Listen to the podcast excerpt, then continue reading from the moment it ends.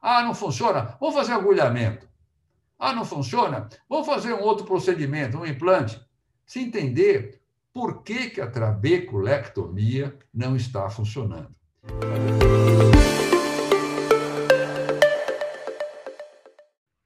O grande susto são as complicações precoces que precisam ser reconhecidas, tanto a hipotonia como a pressão intraocular elevada. A hipotonia com câmara rasa e eu posso ter hipotonia com câmara profunda também. Quando eu tenho uma hipotonia com câmara rasa, eu posso ter um vazamento na ampola, uma filtração excessiva e uma infusão coroidal. Por outro lado, quando eu tenho uma hipotonia com câmara profunda, eu posso ter um excesso de filtração, que geralmente acontece. Por outro lado, quando eu tenho pressão elevada com câmara anterior rasa, mas também posso ter uma pressão elevada com câmara anterior profunda. Com câmara rasa, pensar numa um glaucoma maligno, uma circulação anômala do humor aquoso para a câmara vítrea, num bloqueio pupilar ou numa hemorragia supracoroidal tardia. E no glaucoma profundo, uma falha da ampola, uma obstrução do ósseo interno e uma ampola encapsulada. Então, os senhores notam que cada situação exige uma manobra diferente. Por isso eu digo que, ao analisar o insucesso de uma cirurgia, a gente precisa saber a causa do processo hipertensivo antes de determinar qual é a melhor solução. Ah, não funciona? Vamos fazer agulhamento. Ah, não funciona? Vamos fazer um outro procedimento, um implante. Se entender por que, que a trabeculectomia não está funcionando.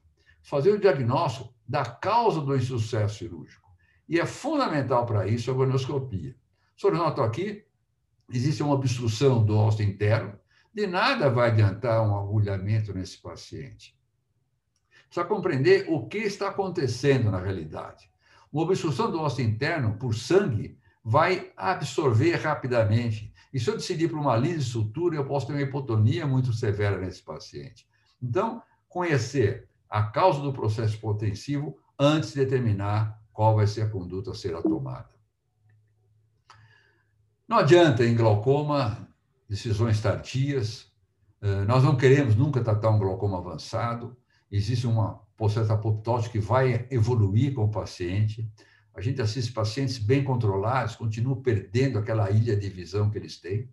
Eles se queixam muitas vezes que a visão piorou. Se a média visão está igual, a visão piorou, doutor, o campo visual está igual. Na realidade, ele teve uma perda da sensibilidade de contraste, que é um ponto muito importante. Então, decisões tardias para o glaucoma nem sempre adianta. É importante saber o tamanho do problema que você vai enfrentar, o tamanho da luta que você vai ter, para ver se você está com condições de fazer isso, e também pensar quais são os critérios de segurança que você está dando a seu paciente na decisão do tratamento. Uma série grande de novas tecnologias existentes hoje mas é preciso compreender que as tecnologias vieram para ajudar e qual o momento apropriado, que nós precisamos pensar sempre em saúde pública.